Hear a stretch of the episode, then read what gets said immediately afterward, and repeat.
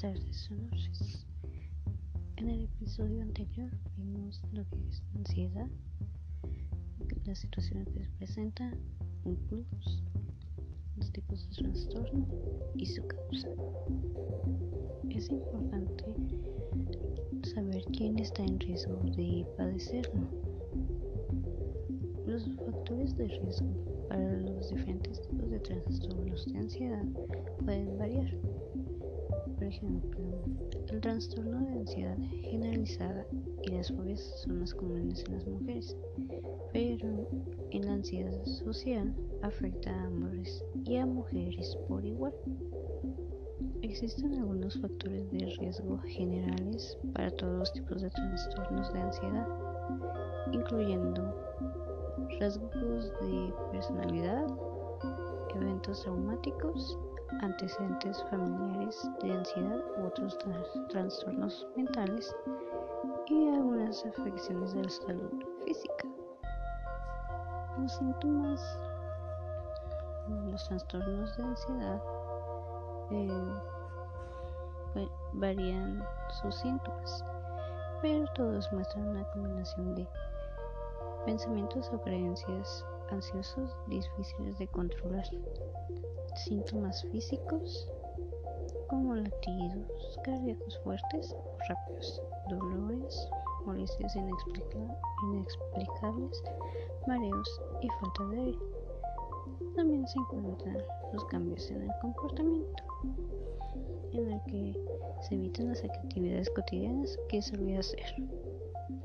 Se recomienda no tomar cafeína, otras sustancias y ciertos medicamentos para evitar que la situación empeore.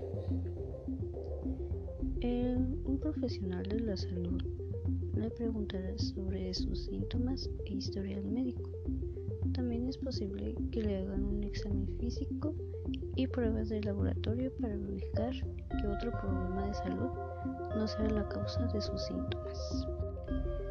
Si no tiene otro problema de salud, recibirá una evaluación psicológica. Su proveedor puede hacerlo o puede ser derivado a un profesional de salud mental para ello. Esto no indica que usted esté loco o. Los principales tratamientos para los trastornos de ansiedad son psicoterapia, terapia de conversación y medicamentos o ambos.